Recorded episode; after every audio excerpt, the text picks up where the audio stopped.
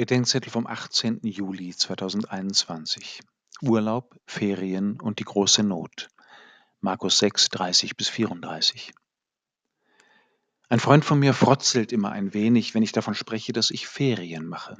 Er hält Ferien, wenn nicht gerade von Schulferien die Rede ist, für die sprachliche Extravaganz von Leuten, die Klo statt Toilette, Sofa statt Couch und Salon statt Wohnzimmer sagen.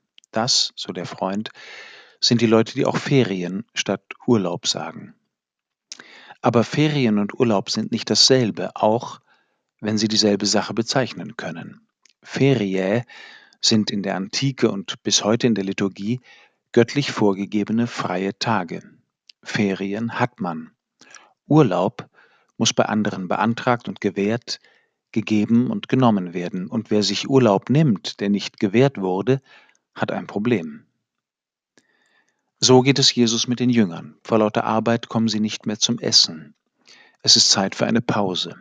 Jesus nimmt Urlaub vom Dienst an den Menschen. Aber die Menschen gewähren den Urlaub nicht. Sie kommen ihm zuvor und laufen ihm nach.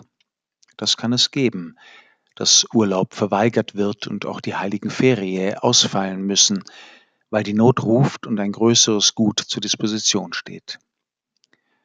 So geht es in Deutschland gerade vielen den von den Überschwemmungen Betroffenen und ihren Helfern, Freunden, Bekannten.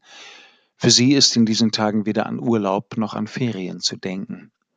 Es gibt eine Not, die zeitweilig nur jenes Mindestmaß an Freizeit erlaubt und gebietet, die zur Wiederherstellung der Einsatzfähigkeit zur Hilfe notwendig ist.